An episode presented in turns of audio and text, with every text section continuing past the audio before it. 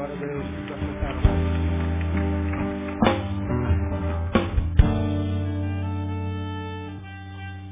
Vamos a Efésios capítulo 6. Nós temos é, conversado sobre o valor da oração já alguns, algumas quartas-feiras atrás. Nós terminamos ah, o estudo do livro de, de, de, de Hebreus há, há algumas semanas atrás. Ficamos um ano exato estudando o livro de Hebreus.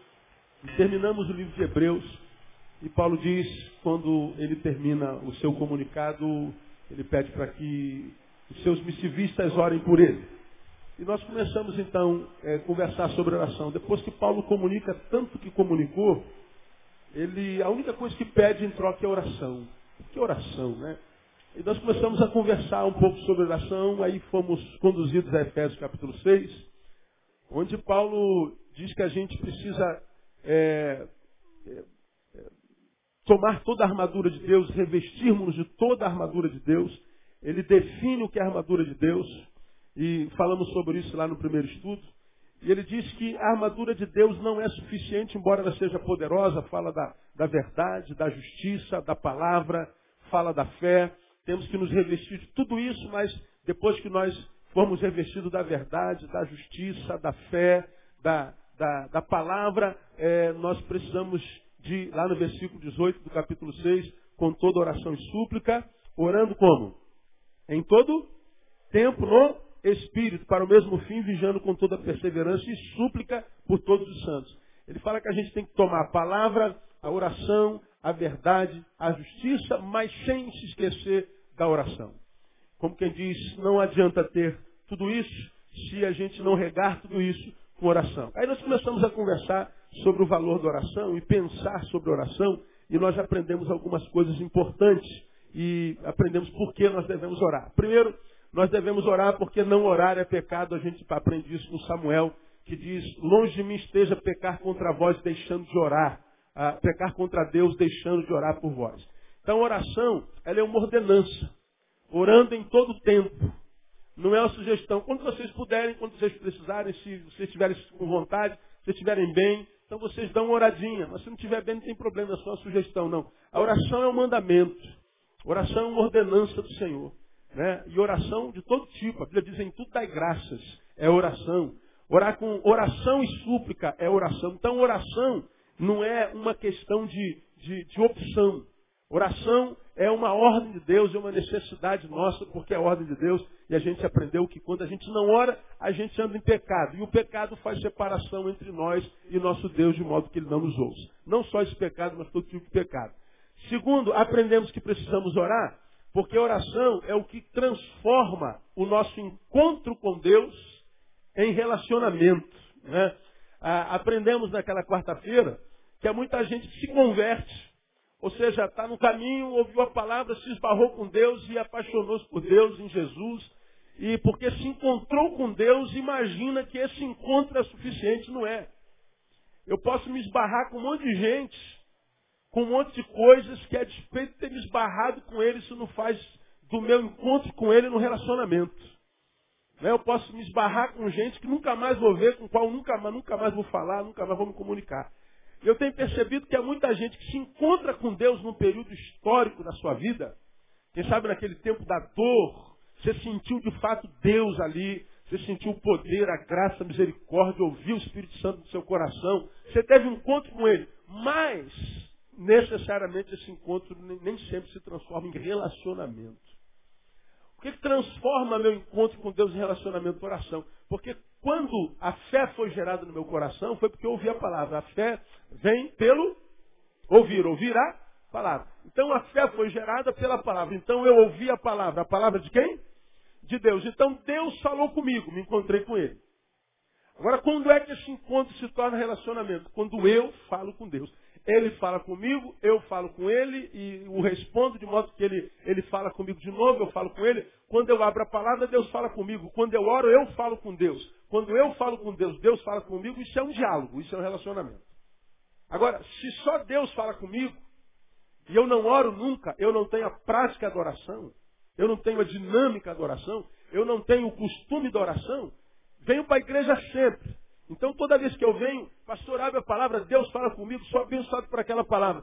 Sim, isso é verdade. Mas e quando é que você abençoa a Deus, digamos assim, com a sua palavra?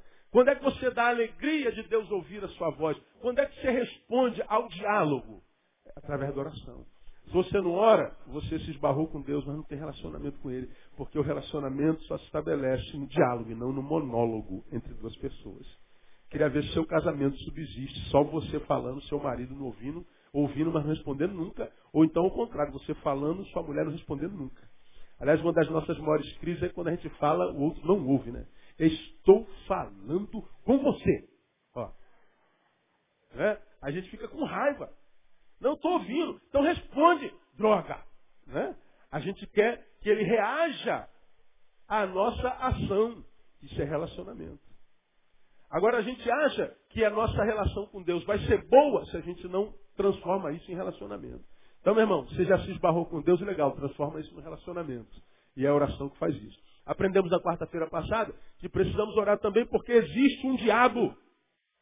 E é um diabo que a pós-modernidade tenta provar para nós que não existe, mesmo que a Bíblia diga que ele existe. Lemos lá vários textos que a Bíblia diz, na 1 Pedro capítulo 5, versículo 8. Ah, o vosso adversário, o diabo, anda ao vosso derredor, bramando como leão, buscando o que? Quem possa tragar. E você aprendeu a palavra tragar, pega aí o fumante, né? o escravo do fumo, ele bota o cigarrinho na boca, 10 centímetros mais ou menos, e ele dá uma tragada. Cada tragada que ele dá, o cigarro vai diminuindo, diminuindo, vai inexistindo, inexistindo, inexistindo, ele vai virando cinza, pó, até que ele vire uma guimba e seja cuspido. O diabo anda ao nosso derredor buscando a quem possa tragar. Ou seja, ele quer fazer com que você inexista. Ele vai acabando com você gradativamente. Ele vai matando sem tirar a existência. Ele vai acabando com a vida, ele vai matando você, mesmo que a sua agenda continue atribulada. Mas quando você percebe já está morto, tragado, a sua vida não tem mais sentido. Nada te apetece mais. A família perde sentido, o trabalho perde sentido, as coisas perdem sentido. Se acorda com um buraco cósmico dentro de você, uma vida amarga, insossa, sem graça. Depressão que pega, transtornos obsessivos, a, a, pânico, tudo vai perdendo sabor e você diz, meu Deus, eu não sei o que está acontecendo comigo. Porque quando isso acontece é porque nós tivemos uma perda grande, tivemos uma doença grave, quando nós tivemos um trauma muito grande, a dor tem justificativa. Mas a maioria das pessoas vivem vazio, depressão, angústia e não sabe nem por que estão assim. É porque foram sendo tragadas, cada dia um traguinho do diabo. Que a gente tem dificuldade de crer na existência dele hoje e hoje estão assim. E a gente vê essa poluição de epidemia no mundo. Cada minuto, 20 pessoas tentam se matar. Três conseguem, você já me ouviu falar sobre isso aqui. Três suicídios por minuto. Isso em 2007. E você já aprendeu que quando o suicida quer, quer se mata, ele não quer matar a vida, ele quer matar a dor. Ele quer matar o vazio. Suicídio não é um grito pela morte. Quero morrer, quero morrer. Não, é o contrário. Suicídio é um grito pela vida. Quero viver, quero viver, quero viver, mas não consigo. Não conseguindo viver, ele prefere morrer. Então, quem é que morre? É quem já morreu antes. Ninguém tira a vida biológica sem antes ter morrido existencialmente, espiritualmente. Um ser vivo não se mata. Só um ser morto se mata. Quem tem entendimento, entenda. Então o diabo vai tragando. Mas então o diabo não existe. Né? E a gente, já que não existe o diabo, a casa dele também não existe. A gente diz o inferno é. Onde é o inferno? É aqui. O irmão, falei sobre isso a quarta-feira passada, retrasada. Se o inferno fosse aqui, eu tivesse a esposa que eu tenho. Se o inferno é aqui, eu tivesse as duas filhas que eu tenho, os amigos que eu tenho. Se no inferno eu tivesse uma igreja como essa aqui para adorar o Senhor, desenvolver minha vocação, não quero nem ir para o céu. Me deixa aqui no inferno que eu estou bem. É? No inferno não tem isso aqui não, irmão. No inferno, a tua vida pode estar um inferno. Mas olha para o inferno da vida do lado. Vê se é tão infernal quanto o seu. Não é. Então, se o diabo do inferno fosse como o diabo da terra, oh, Senhor, pode tirar meu nome do livro da vida e me deixa aqui com 43, desde que eu não envelheça mais, me deixa com quarentinha. Tá bom, não preciso nem voltar para 20, porque é, quando a gente chega aos 40, a gente descobre o que a gente era quando tinha 20, né? É, então me deixa aqui, esquece da minha vida no céu. Pode tirar meu nome. Porque aqui não é inferno. Aqui é terra, irmão. Aqui é terra. Então a gente tende, tende, tende a não a, acreditar a, no diabo. Né? Mas por que, que hoje nós somos tendentes a não crer no diabo? Nós aprendemos, 2 Coríntios 4, versículo 3 e 4, que fala que. Vamos, vamos reler rapidinho lá, só para você é, se recolocar, que eu vou dar mais um tópico hoje. Nosso tempo avançou bastante por causa do clamor. 2 Coríntios capítulo 4, versículo 3, diz assim, mas se ainda o nosso evangelho está encoberto, é naqueles que se perdem que está encoberto. Mas se ainda o nosso evangelho está encoberto, ou seja, não foi revelado na vida de alguns, não foi entendido, não foi compreendido na vida de alguns, quem são esses? Naqueles que se perdem é que está encoberto. Né? Nos quais, os perdidos, nos quais o Deus deste século fez o que? Lê para mim. Chegou os entendimentos dos incrédulos, para que não resplandeça a luz do Evangelho da glória de Cristo, qual é a imagem de Deus. O Deus deste século cegou os olhos do entendimento, de modo que o homem contemporâneo, que não consegue mergulhar na coisa do Espírito, não consegue entender de jeito nenhum as coisas espirituais. Então, a gente voltou a 2 Coríntios capítulo 2, volta, volta a 1 Coríntios capítulo 2, volta um pouquinho a tua página. Ah, esse negócio de, de espiritualidade é bobeira, isso é bobeira, bobagem, isso é lavagem cerebral, isso é não sei o que, isso é não sei o que lá. Porque isso não existe, o cara não consegue ver, e é normal. Não tem como ver mesmo se for pelo Espírito Santo de Deus.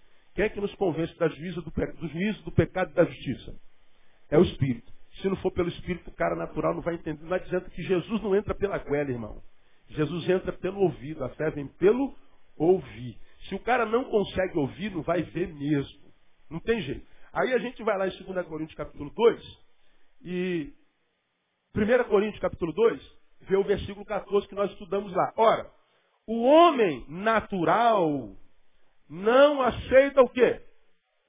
As coisas do Espírito de Deus. Por quê? Para ele são loucura. E não pode o quê? Entendê-las, porque elas se discernem espiritualmente. Então, o homem natural não aceita as coisas do Espírito, porque não pode entendê-las. O cara não tem como entender porque ele é natural. Eu, o Deus dele é a barriga cheia e o, o, e o bolso cheio também. Ele só acredita no que o seu olho vê. E hoje, na pós-modernidade, isso é virtude. Eles acham que isso é virtude. Mesmo que, se a gente usar um pouquinho o tipo e o teto, né, que a gente tem dentro de nós, é, usar um pouquinho só a gente vai entender que até a vida humana se desenvolve no abstrato.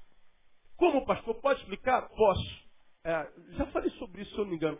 Alguém aqui ama alguém? Tem alguém que tem amor no coração por alguém? Levante a mão bem alta aqui. Você ama alguém, não ama? Legal. Você consegue pegar nesse amor? Não. Já conheceu ódio na tua vida? Já, pastor. Consegue pegar no teu ódio? Tristeza, já consegue pegar na tristeza? E na alegria? Pega na tua alegria? Na tua amargura, consegue pegar a tua amargura? Fome. Tem alguém com fome aqui nesse exato momento? Tem alguns aí. Pois é. Consegue pegar na tua fome? Sede. Consegue pegar na sede? Você não pega em nada relativo à existência humana. A única coisa na qual a gente pega e vê é o que o bicho vai comer. Na tua incredulidade, pastor, não acredito nesta porcaria nenhuma. Legal, pega na incredulidade e na fé. Pega na fé. Pega em nada. É tudo abstrato. Tudo. Agora você fala assim, eu não pego na fome, mas acredito na fome. Por que você acredita na fome? Ah, pastor, eu não pego no amor, mas eu acredito no amor. Por que você acredita no amor? A gente não vê amor. A gente não pega no amor. Ah, eu, eu, eu não pego em Deus, mas acredito em Deus. Ah, em Deus eu acredito, no diabo não. Que existe um céu, eu acredito. Que existe um inferno, não. Aí a gente vê quem crê e quem não crê, fala assim, fulano morreu. Fulano passou desta para melhor. Quem te garante que é para melhor? É porque a gente quer crer nisso. Ninguém diz fulano passou desta para pior. Eu nunca ouvi essa frase em enterro nenhum. Olha que eu vou em enterro, que você não tem noção. Imagina uma igreja desse tamanho, com os frequentadores, os parentes, os amigos, o pessoal da internet, morre gente para burro, irmão. Você não tem noção. Né? Então, aí a gente está querendo. Agora, a gente só acredita que a quer crer. Agora, por que, que a gente não acredita no diabo? Primeiro, por causa da cegueira espiritual. Esse é um tempo de gente cega. Eu só acredito que os meus olhos podem ver. O que, que os seus olhos veem? Nada. Só olha para esse irmão do seu lado, o que, que você está vendo? Nada. Nada. Pastor, eu estou vendo uma mulher que Deus, é, Deus devia estar. Tá, como é que ela música? Deus devia estar tá namorando. Deus devia estar tá namorando quando construiu essa. Oh, isso aqui é uma obra-prima. Dá vontade de chegar assim, você, seu filho, seu, seu pai era, era, era, era pintor? Não, por quê? Ah, porque você é uma obra-prima. É do tempo que eu era garota, 120 anos atrás. É. Aí o cara fala assim, pastor, essa menina é linda. Você só está vendo a imagem dela. Só a imagem. Olha que homem.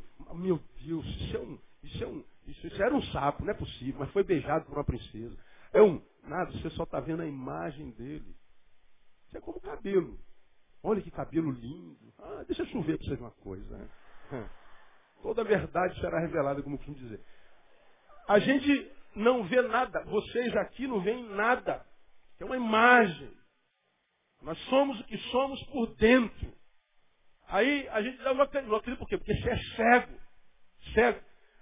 Segundo, por que, que a gente tem dificuldade de acreditar no diabo? É aqui que eu quero caminhar com vocês hoje, nesses cinco minutos, eu quero acabar. Claro que não vai ser cinco, vai ser quinze. Né?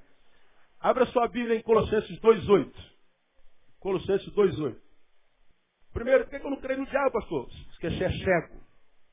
Eu não tenho nada a ver com isso. Problema de cada um. Né? Vai crer, não vai crer, não muda a minha vida, mas pode mudar a tua completamente. Colossenses 2,8. Olha o que Colossenses 2,8 diz lá. Tende cuidado, preguei sobre isso alguns domingos atrás, para que ninguém vos faça presa sua por meio de quê? vãs filosofias, é, por meio de filosofias e vãs sutilezas. Segundo a tradição de quem? Dos homens e segundo o rudimento do mundo e não segundo a carne. Tendo cuidado para que ninguém vos faça presa. Prendi você. Como é que eu prendi você? Filosofia. Gente, eu sou graduado em filosofia, não estou falando mal da filosofia. Eu amo a filosofia. Aconselho qualquer um estudar filosofia.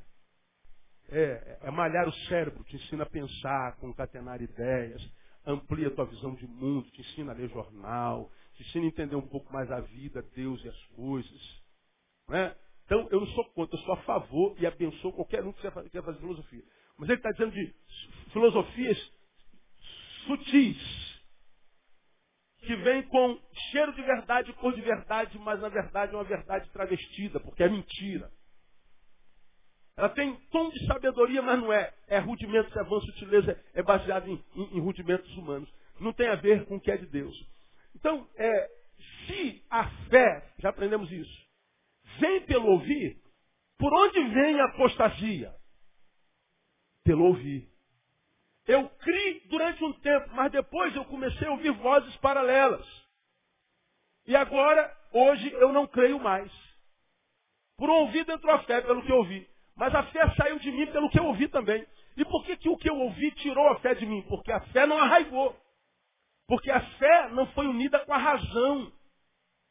A fé chegou lá nos porões da tua emoção. Então a fé te fez ver milagre. A tua fé te fez arrepiar de vez em quando. A tua fé te fez até cair uma vez, cair no espírito, pastor, legal, mas levantou melhor depois que levantou. A tua fé te fez ver anjo, tem anjo ali, varão de fogo, bola de fogo, espada de fogo, tudo de fogo, é fogo para todo lado, e é fogo, casa de fogo, é fogo para todo canto, e a gente está doido para ver fogo. Legal, amo fogo, só não pode ser palha, porque senão você extingue. Agora, quando acaba o fogo, quando vem gelo glacial na existência humana, quando a resposta de Deus a algumas das nossas petições é não, quando a gente ora para a nossa família ser curada, a nossa família acaba, quando a gente pede para Deus ter saúde e a doença nos alcança, quando a gente pede para não ser demitido e a demissão vem, quando os dias maus, quando o vale da sombra da morte chega, o fogo ajuda? Nem sempre. Às vezes, na maioria das vezes, o que a gente quer não é fogo na carne, a gente quer respostas. A gente quer entender. E para quem quer entender, quem exercita cérebro, o fogo ajuda pouco. Por isso que a Bíblia diz que a sabedoria é a coisa principal. Para que a gente possa entender, discernir. Se a sabedoria é a coisa principal, a fé não é burra, a fé é racional. Por isso que a Bíblia diz que a gente tem que estar preparado para responder com mansidão a qualquer um que pedir a razão da nossa fé. Por que você crê no que você crê? Responda com mansidão. Não se ofenda, não.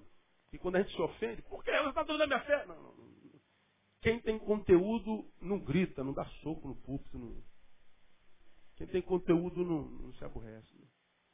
Então, a, a, a, a, gente tem dificuldade de acreditar porque a, já fomos mortos por filosofias e vãs sutilezas. Então, o que que acaba, o que, por que nós temos dificuldade de crer no diabo? Porque o diabo é ilógico, irmão.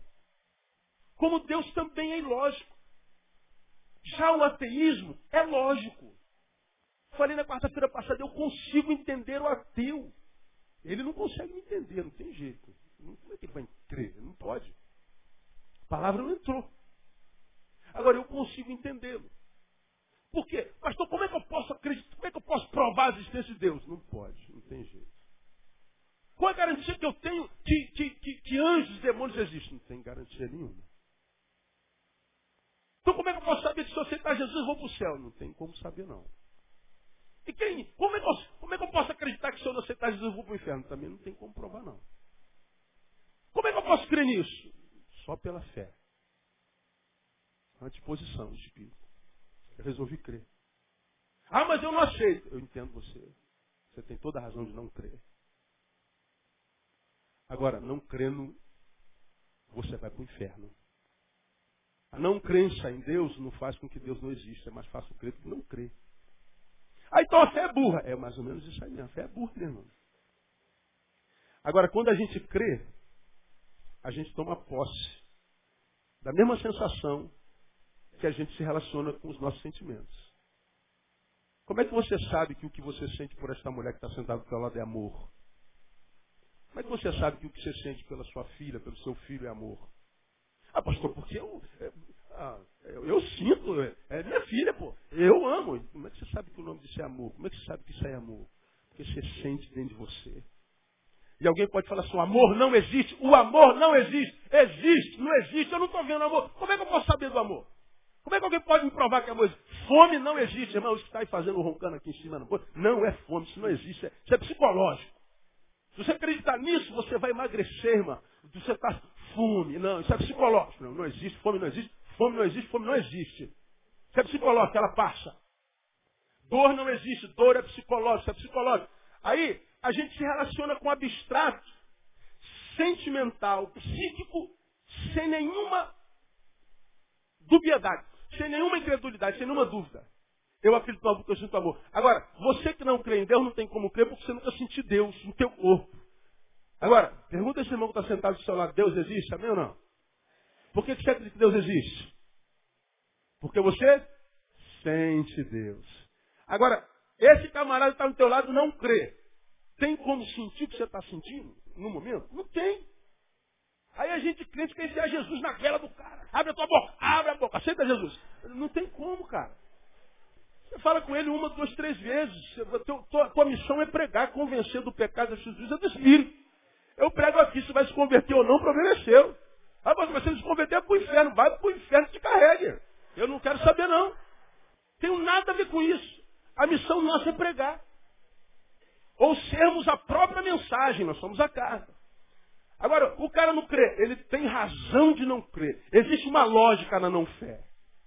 Existe uma lógica no ateísmo. Mas a fé é ilógica. Deus é ilógico. O mundo espiritual é ilógico. Não tem como provar. Se eu provar, prova que Deus existe. Não tem como provar. Aí tu vem com a teologia, a teologia, a teologia diz que a, a, a, a criação prova a existência de Deus. Bom, isso para quem não é darwinista. A, a, a, percepção humana prova a existência de Deus.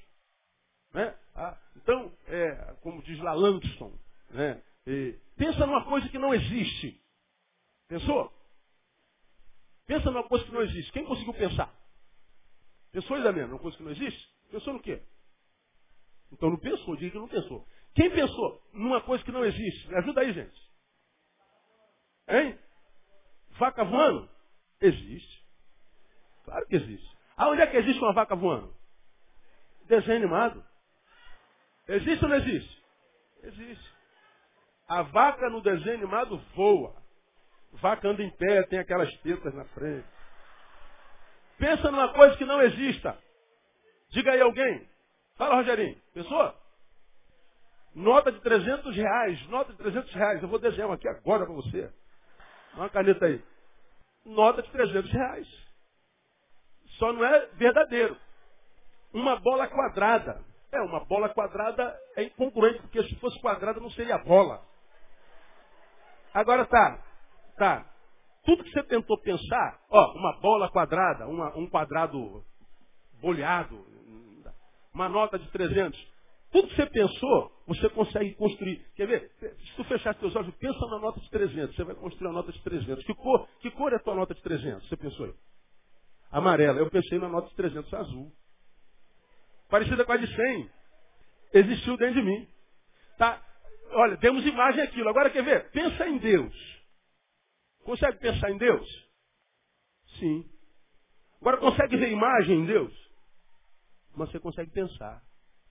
Pense em outra coisa que não exista, que não tem imagem, a gente não consegue. Aí vem Langton e diz assim, não, é, é, portanto a percepção humana prova Isso é impressionante, mas nem sempre é verdadeiro. Porque se você pegar o conceito de sonho em Freud, você vai ver que ele desconstrói tudo isso. Fala da força do inconsciente. Então na inconsciência tem coisas que existem, a gente não sabe, e no subconsciente também. Então não é prova. O fato de eu provar, se eu pensar numa coisa que não existe, não é prova que Deus não existe prova da existência de Deus, irmão. Então, então não vou quebrar. Pois é, não creio. Você tem razão de não crer, mas vai para o inferno. Então, se não existe prova, pastor, como é que a gente pode crer no que. Não pense comigo. Quantos dedos tem aqui? E aqui? Dois mais. Dois mais dois é igual a quatro. Quem crê nisso aí? Eu creio, pastor. Não sério? Precisa crer nisso? Dois mais dois. Um, dois. Mais um, dois é igual a um, dois, três, quatro. Dois mais dois são quatro. Está aprovado ou não está? Não precisa de fé. Cinco mais cinco, dez. Sim ou não? Está aprovado. Cinco mais cinco, dez. Está aprovado. Precisa de fé. Agora, quando a gente vai falar de Deus, só se for pela fé. Por isso que vem Hebreus assim, sem fé, impossível. Porque aquele que se aproxima de Deus, é necessário que aquele que se aproxima de Deus creia que ele existe e é galardoador. Então eu só posso me aproximar de Deus pela fé. Não é pela prova. Porque se eu provo a existência de Deus, eu não preciso ter fé nele. Se eu provo a existência de Deus, eu anulo a sua palavra que diz que sem fé é impossível. Então fé não só é um dom de Deus, como diz Paulo, como é uma disposição do Espírito de crer. Eu quero crer.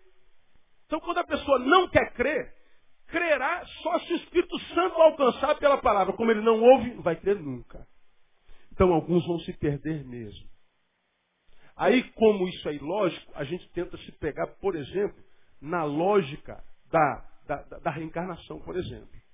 Não estou falando de religião, estou falando de uma doutrina que nem espírita é. Isso veio da filosofia. A reencarnação é mais lógica, gente, porque não é possível que um ser tão evoluído como o ser humano viva só 80 anos. 80 anos é um hiatozinho na história. Pega aí 200 bilhões de anos. 80 anos é uma via, é uma... acabou. É um, é um espirro.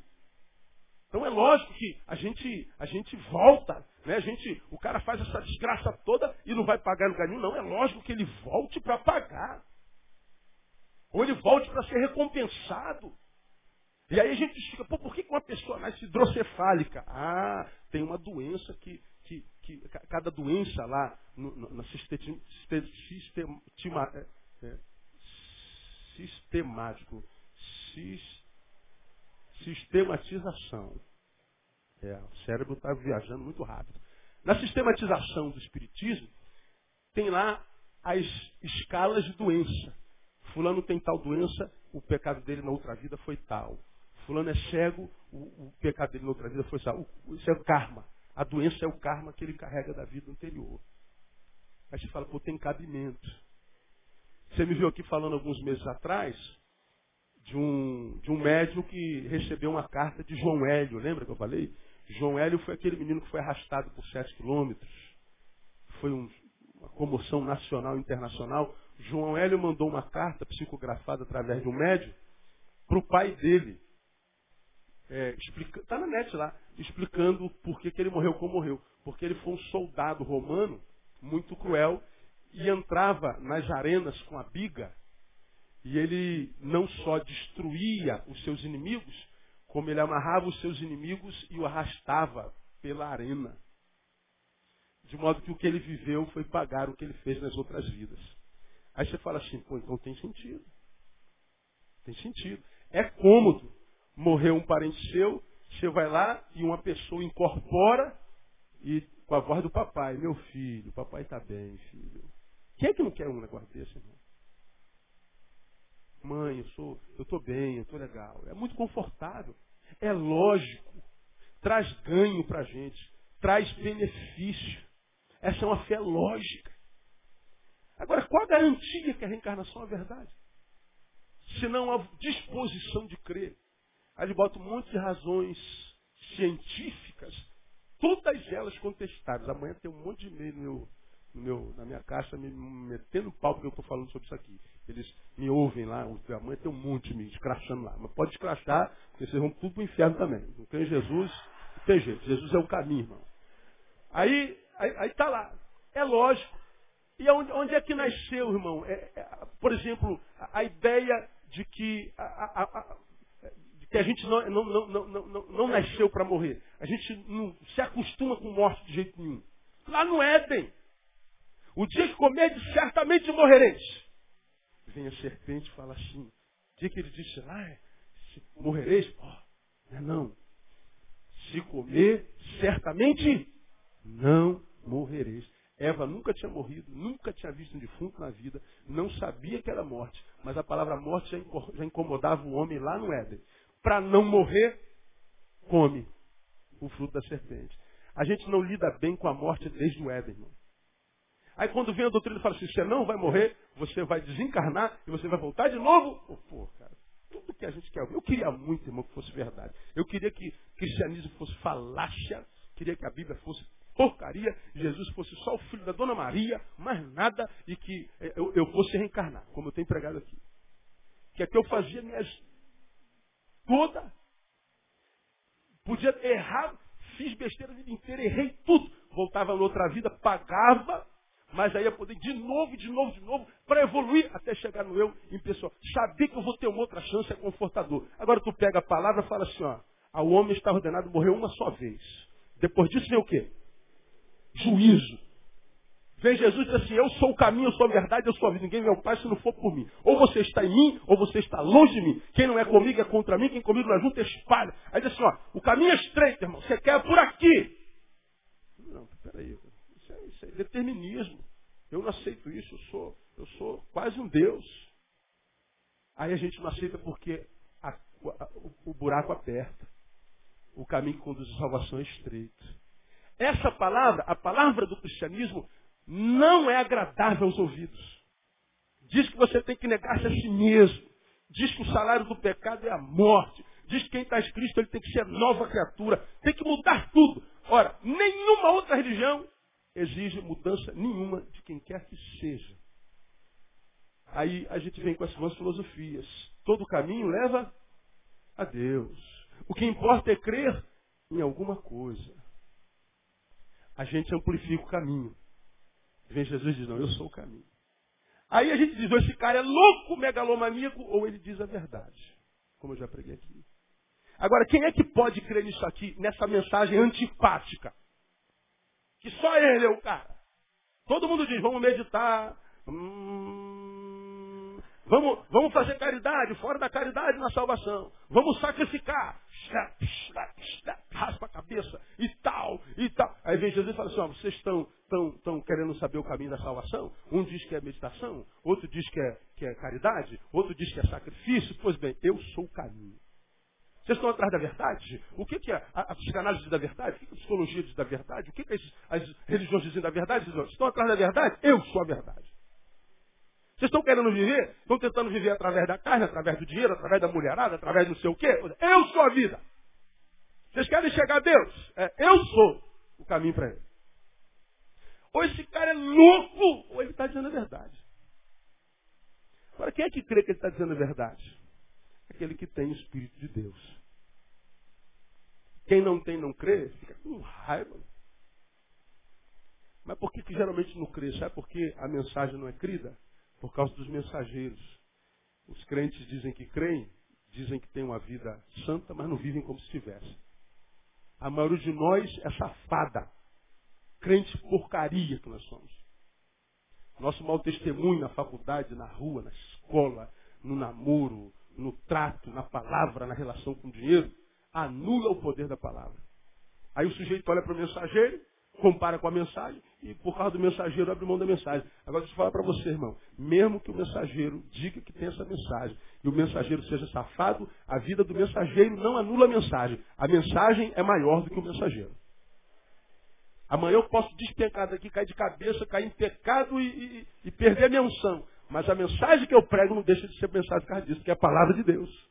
Agora, por que, a gente não crê na, na, na, no mundo espiritual? Por causa do desequilíbrio do saber. A gente se chafurda na filosofia humana, mas não se chafurda da palavra de Deus. Eu acho que a gente pode mergulhar no saber humano, mas a gente não pode abrir mão da palavra de Deus. Quantos universitários começam a estudar e perdem a fé? Meio ano de faculdade rouba a fé dele. Por quê? Porque ele ouviu uma coisa que desconstruiu o que ele ouviu a vida inteira. E ele diz assim, o que eu ouvi a vida inteira não é verdade, não, não é que não seja verdade, porque nunca penetrou no teu coração. O problema não é o que você ouviu a vida inteira, é como você ouviu, mané. Porque quem ouviu e reteve, pode ouvir o que quiser. Mas terminei, terminei. Uma vez eu estava no meu gabinete, já isso aqui, aí uma irmã bateu e já abriu a porta. Eu não gosto que faça isso. Bata na minha porta, espere mandar entrar. Você pode ser volta, bate e espera mandar entrar. Posso fazer isso. Eu sou ruim para burro. Né? Então, não, bate e espera. Aí ela, ela, bateu e entrou, já entrou. Falei, meu Deus, eu estava na mesa, debruçado, livro para todo lado. Minha mesa tem dois metros de largura e um metro e meio de comprimento, você tem uma ideia. Que é para espalhar tudo lá. Aí ela entrou, eu estava com um livro de bruxaria aberto com imagem de bruxo, de animal morto, mais do capeta, aqueles livros tudo aberto. Quando ela entrou no meu gabinete, ela olhou meu, minha mesa falou, sangue de Jesus tem poder. Aí me olhou, olhou para o livro, olhou, olhou, falei, calma, irmã, sou de Deus, isso aqui eu estou fazendo estudo aqui, calma. Porque eu acho que na cabeça dela assim, cara, esse homem é satanista, não é possível. Eu falei, não, irmão, não, não, calma, vou explicar para a senhora. Eu estava fazendo estudo sobre magia negra. Eu estudo tudo. Já entrou lá, já vê a, a biblioteca que eu tenho. Quando você tem saber de Deus, você está na luz. Quem está na luz pode entrar em qualquer treva. É você que ilumina. Você influencia, não é influenciado. Agora, quando a gente não tem luz, a gente não tem conteúdo, a gente se relaciona com meninos. Os meninos transformam os homens em meninos porque são influenciáveis. Fala assim, nada disso que eu ouvi a vida inteira é verdade. Não é não, cara. É que você não teve ouvido para ouvir. É porque essa palavra reprova a tua vida, reprova a tua conduta. Aí você diz, essa palavra não é verdade. Irmão, nós precisamos orar porque existe um diabo e a verdade do mundo espiritual é uma realidade. Não há como entender esse tempo presente, essa decadência social, essa barbárie dentro do qual nós estamos entrando, dentro da qual nós estamos entrando, sem que hajam forças ocultas nos impulsionando para lá. Possível que não existam forças que vão além da nossa compreensão, tal como o amor, tal como o ódio, tal como a fome, tal como a sede, tal como qualquer sentimento que você imaginar sentir. Ah, o doutor disse que eu tenho é, é, toque, tenho um transtorno obsessivo compulsivo, você pega no transtorno. Ah, eu tenho, pastor, síndrome de Polícrates. Poli o quê? Crates, Polícrates. Ah, eu tenho síndrome de Estocolmo. Estocolmo? Síndrome, eu tenho síndrome de Wilson. Olha o nome das doenças. Aí o cara, eu tenho síndrome de Wilson, eu tenho síndrome de Wilson, eu tenho síndrome de Estocolmo, eu tenho síndrome de Polícrates, eu tenho síndrome, não sabe nem o que é isso. Mas ele vai reproduzindo. A gente não pega na síndrome, mas a gente acredita que está com síndrome. Agora, a gente não pega em Deus e diz, Deus não existe, irmão. O problema pode não estar em Deus, pode estar em você. Então, meu irmão, deixa eu falar uma coisa para você. A Bíblia diz que o diabo, vosso adversário, anda ao vosso derredor querendo tragar você. Porque a palavra de Deus a gente escolhe crer ou não. Agora, ninguém pega por crer. Agora, por não crer, a gente pode pagar um preço muito grave. Tem gente aqui hoje Está aí, ó, com 40, 50 anos. Nunca creu em nada, creu só no dinheiro. Agora não tem mais dinheiro. Curtiu a vida doidada. Agora o que sentia prazer quando era garoto, agora não sente mais. E o que sobra na meia-idade é aquele vazio cósmico, do tamanho do planeta. E agora, com o vazio, com a dor, talvez você se aproxime da espiritualidade. Difícil achar um mensageiro que prega a espiritualidade que caiba dentro da nossa razão. Porque hoje é tanta loucura, tem igreja que dá medo. Tem medo de estar uma boa igreja. E às vezes não, não, não, entra na cachola de jeito, a gente tenta entender, vamos, vamos humilhar aqui para entender, para entrar o que o cara está falando. Mas nem, nem humilhando entra. Que é complicado. Agora, o fato de você não entender não significa dizer que não seja uma realidade. Ah, mas o fato de o senhor crer, pastor, também não significa dizer que existe. É verdade. Agora, suponhamos que crendo não exista e a realidade seja tal da reencarnação. Vivemos uma vida pia porque cremos no Evangelho, de modo que vamos reencarnar melhor. Todo cristão, se reencarnação for legal, está garantido. Você vai vir com um salário pelo menos dobrado numa outra vida. Amém ou não? Eu recebo aí. Então, problema nenhum. Nós fomos bom pai, fomos discípulos de Jesus e fomos. Então vale a pena crer em Jesus de qualquer jeito. Agora, para você que não crê, se reencarnação não existe, Jesus é o caminho, tu vai para o inferno mesmo, brother. Você está perdido na eternidade, não tem outra chance não. Então a fé não é tão irracional não. Por isso que a Bíblia diz, pregamos sobre isso alguns domingos atrás. Quem tem ouvidos, ouça o que o Espírito diz à igreja. Isso foi dito lá no Apocalipse. Portanto, revelando para mim para você que o Espírito Santo vai falar até o final dos tempos. Agora, nem todos ouvirão. Quem tiver ouvido, vai ouvir. E você sabe que por se multiplicar a iniquidade, o amor vai esfriando. O amor esfriando, a gente, portanto, está se coisificando. O outro não é mais para ser amado, porque o amor esfriou. Então, o outro é uma coisa que eu uso. Então, nós vamos ter uma relação coisificada, de uso fruto. De modo que o valor do outro já é mínimo, aí as mortes proliferam. Aí o valor do outro é zero, as crianças viram objetos de prazer.